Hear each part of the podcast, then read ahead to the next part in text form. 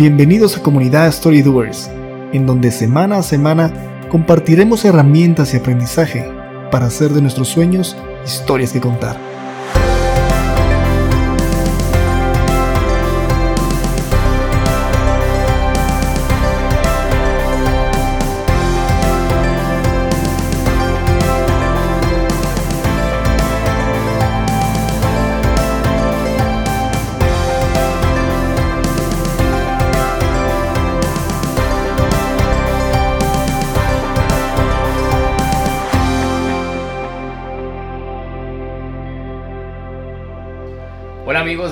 Bienvenidos a un episodio más de Comunidad Story Doers, el podcast donde juntos aprendemos a hacer de nuestros sueños historias que contar.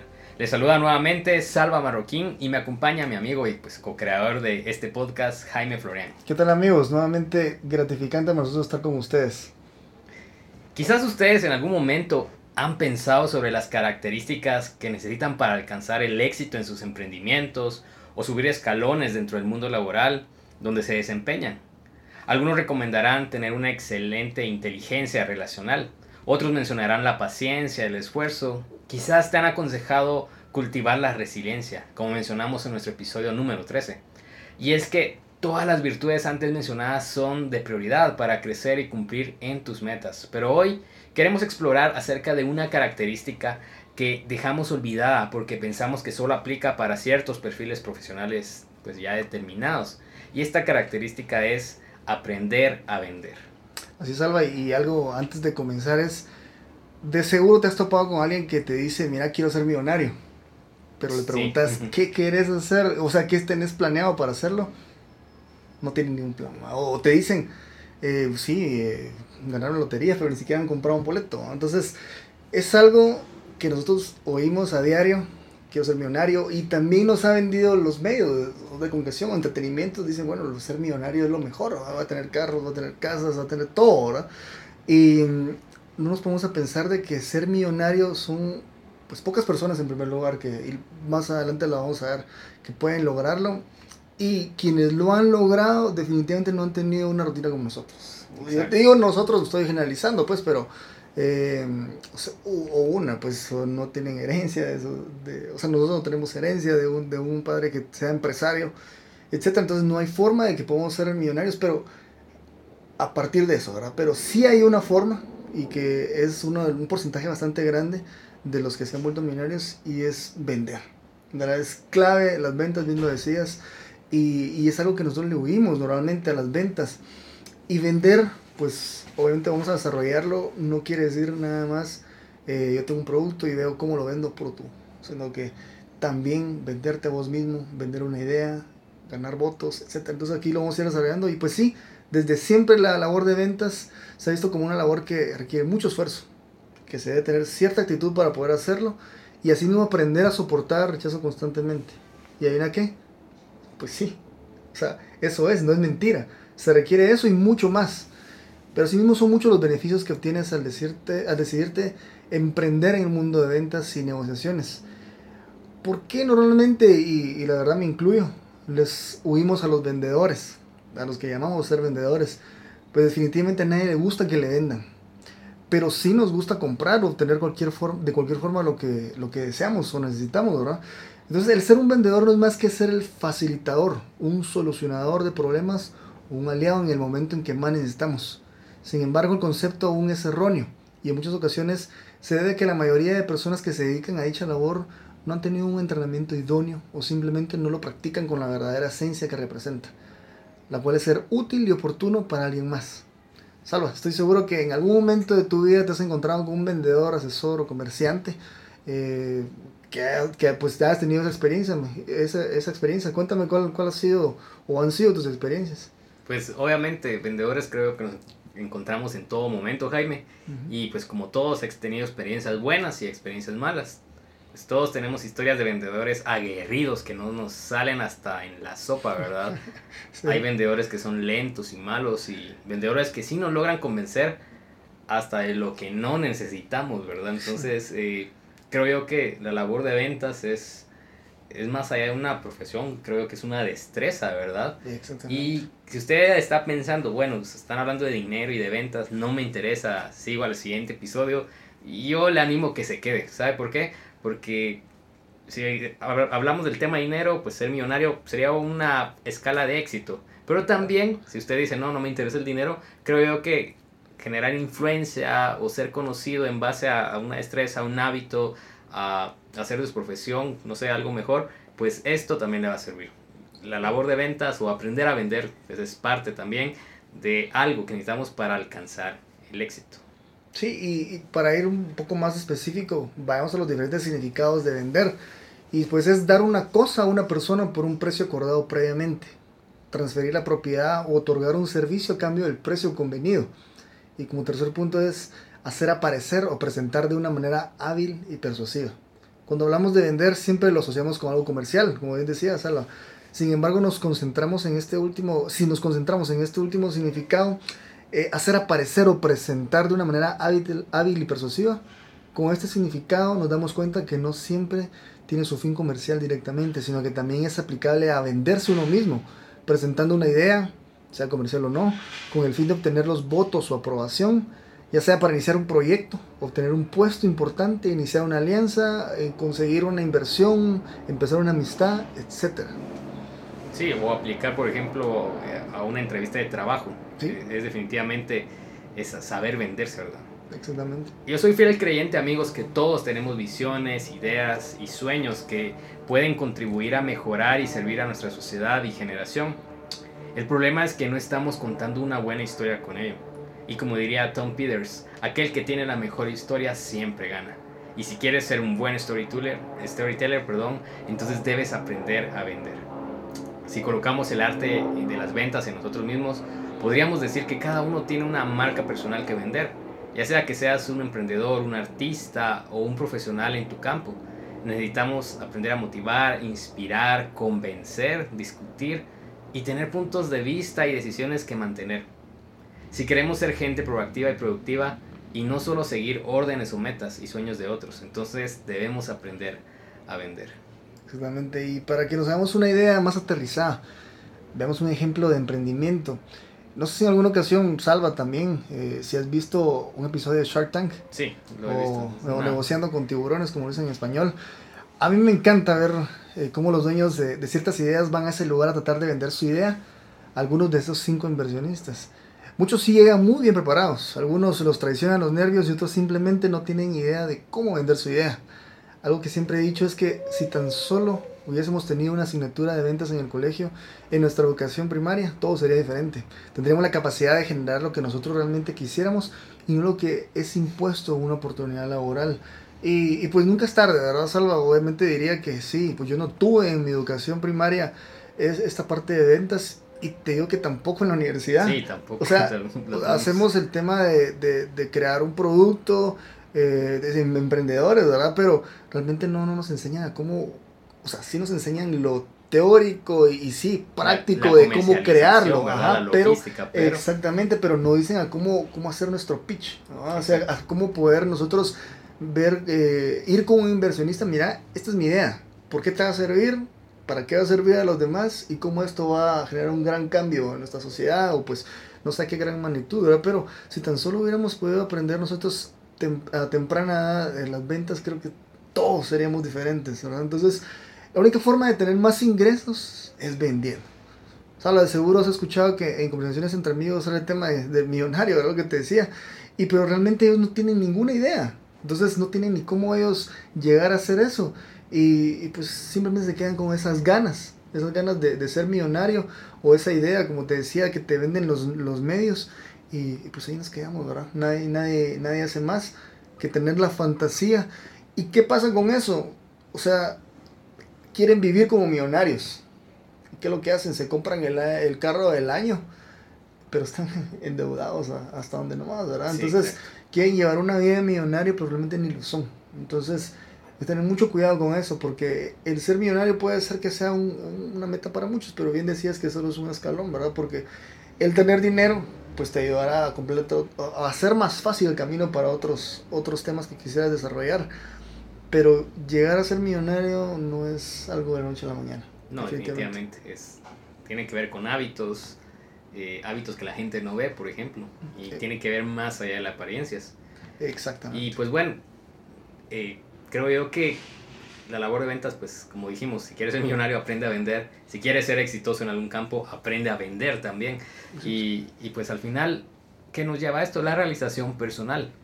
Entonces, creo yo que el gran riesgo de no vivir, contar y vender una historia, una visión, un emprendimiento, es que con frecuencia termina siguiendo la visión y construyendo la historia o el emprendimiento de alguien más. Entonces, como, como dice una frase que yo leí una vez, contrátate a ti mismo y antes de que alguien te contrate para seguir sus sueños y no los tuyos, ¿verdad? Sí, y, incluso despídete a ti mismo. Escuché la otra vez yo, creo que fue precisamente Gary Vaynerchuk, y decía que en algún momento, pues sí, ponernos a hablar, a poner a hablar nosotros mismos eh, en el espejo, ¿verdad? Y decir, bueno, ¿qué estás haciendo? O sea, eh, reaccionar, si esto es lo que quieres. Entonces, eh, y sí, renunciar en algún momento cuando sea oportuno o despedirte de ti mismo y bueno, decir, no, tengo que buscar a alguien que me ayude buscar un mentor si, si creo que no estoy siguiendo con, con mis sueños, ¿verdad? Y oportuno, ya lo he mencionado anteriormente, que, que, en comunidad pues se hacen mejor las cosas y qué mejor que tener esta plataforma para, para nosotros. En algún momento tú también has tenido este sueño, has querido emprender muchas cosas, pero no tienes ni idea cómo hacerlo. Es una idea genial, pero quedarte con la idea no basta. Hay que, hay que saber venderla, hay que saber compartirla. Y esto lo vemos en, en general, ¿verdad, Salva? Yo creo que algo muy común, y, y, te les voy a repetir lo que muchos han, han escuchado, y es el, el, tema de el vender, te lo vendes constantemente, incluso cuando, cuando tenés tu pareja. O sea, querés de convencer a otra persona que sea tu pareja. Sí. Y, y esa es una forma de venderse. Y muchos dicen, no, no necesito tener una pareja, pero realmente es por el miedo, porque no saben cómo venderse a sí mismos. Y, y pues esto pues nos va a llevar a tener familia y todo pero no comenzamos esa idea porque tenemos miedo de poder comenzar a alguien más, de que puedan emprender una vida juntos.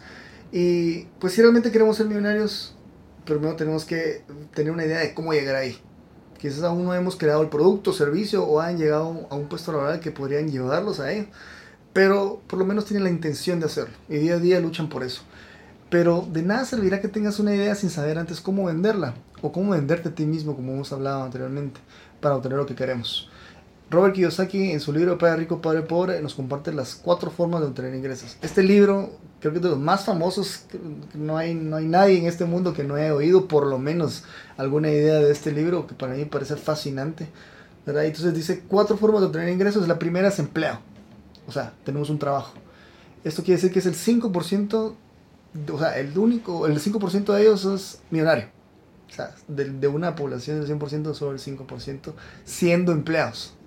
Llega a ser millonario. O sea, si llega a ser millonario, 5% de la población es totalmente. O sea, es una comparación bastante mal. Eh, el segundo es empresario, que es el dueño de un sistema, dueño de esa empresa, ¿verdad? Ellos son el 95% de los millonarios. El, el, la siguiente, que es el autoempleado, dueños de un trabajo. O sea, ojo que es diferente dueño de un sistema que dueño de un trabajo es el 95% de la población autoempleado. Eso lo vemos cualquiera que quiera comercializar algo, pues, o sea, y que trabaje para su cuenta. Ese es 95% de la población y esto sí es alarmante. Y la siguiente que son los inversionistas, dueños de inversiones, y es el 5%, por, 5 de la población. O sea, qué gran diferencia en ver que solo el 5% de la población son inversionistas. Pero con esto vemos claramente que únicamente el 5% de los que son empleados son millonarios en el mundo quizás porque tienen un puesto de CEO en una multinacional o algún otro puesto a nivel C en dichas corporaciones, pero pocas veces verás que un empleado sea millonario. Algunos podrán decir, ¿qué dices de los deportistas? Definitivamente ellos son empleados también, algunos mejores que otros, y si vemos casos de la NBA o NFL, que a mí me encanta pues comparar de, de, en cuanto al perfil de estos jugadores a la realidad de nosotros, ¿verdad? Es donde están los deportistas con, con mayor ingreso. Y es cierto, tienen millones en sus cuentas bancarias, pero es precisamente porque son los mejores en lo que hacen. Porque hay muchos más jugadores y quizás ni son millonarios. Pero recibimos a la misma idea de los CEO. Son los mejores en el sistema en donde se encuentran trabajando. Es por ello que son muy bien pagados. Pero si vamos a los empresarios, vemos que ahí es donde vemos el 95% de los que están en población de millonarios. Claro, no todos los empresarios tienen éxito y no son millonarios todos Pero de la población de millonarios, el 95% se concentra ahí, en los que son dueños de un sistema. Tomando nuevamente el ejemplo de NBA o NFL, los dueños de las franquicias son los que realmente tienen el dinero y el poder. Porque un jugador que em, es empleado en este caso puede ser muy bueno en lo que hace, pero son los dueños de las franquicias quienes deciden el futuro de los jugadores o empleados, ya que son dueños del sistema. Luego los inversionistas, como te hablaba anteriormente, son el 5% de la población. Y es simple explicar por qué. No todos se arriesgan a invertir y no todos tienen los recursos para hacerlo. Posiblemente muchos de esos son empresarios y tienen los recursos o, son autoempleados o empleados que decidieron arriesgarse a invertir en la bolsa, en bienes raíces o otro modelo de negocios. Ahora, nuestra pregunta hacia ustedes, amigos, es, ¿sabes en cuál de estos cuatro modelos te encuentras? Y otra pregunta que se debería hacer, deberían hacer en este momento es, ¿realmente quiero ser millonario? Si es así, ya saben por dónde empezar. Y lo vamos a resumir, resumir a continuación de lo que hablamos anteriormente. Y primero es que debes identificar en qué modelo de ingresos te encuentras. Lo que les decía que hicieran como una pregunta. Si ya sabemos en qué, en dónde estamos parados en este momento, pues ya tenemos una mejor perspectiva de lo que queremos y si lo podemos obtener o no. Lo segundo es, debes tener una idea de qué quieres hacer para lograr esta meta. Eh, la tercera es constantemente está creando ideas o incursionando en formas de obtener ingresos. No te quedes estático en un mismo puesto o en una misma idea.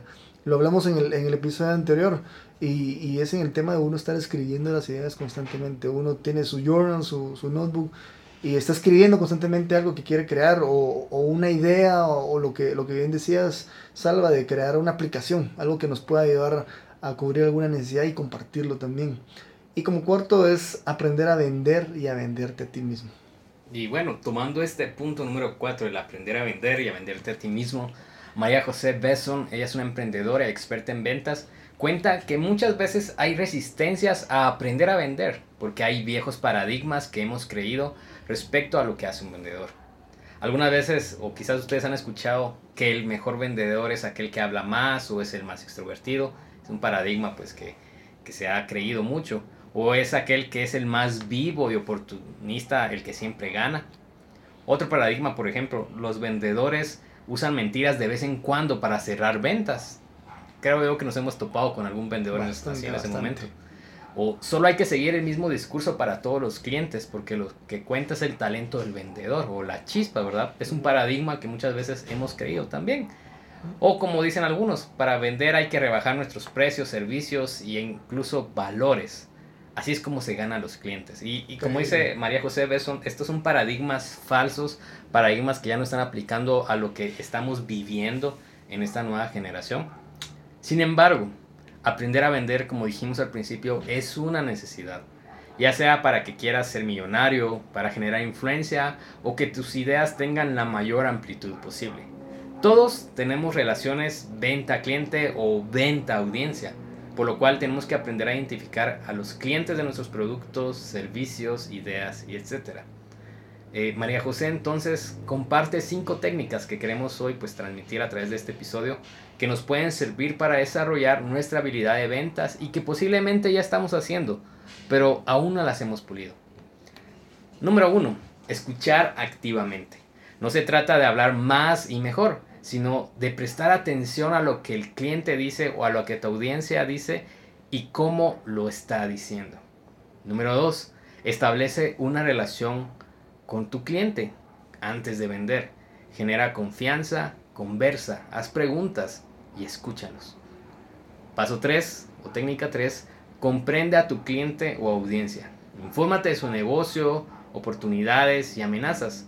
Lo que ofreces y lo que otros ofrecen, los retos y las necesidades. Mientras más información tengamos, mayor probabilidad de hacer clic, de hacer conexión tendremos y de dar soluciones y propuestas acordes a sus demandas. Número 4. Detectemos necesidades, o mejor aún, anticipemos necesidades. Volvemos al punto de la escucha activa o consciente. Si atiendes lo que dice el cliente y cómo lo dice, podrás identificar con mayor facilidad cuáles son sus pain points, lo que nos lleva a buscar soluciones y cuáles son los motivadores o drivers de tu cliente o de tu audiencia. Número 5.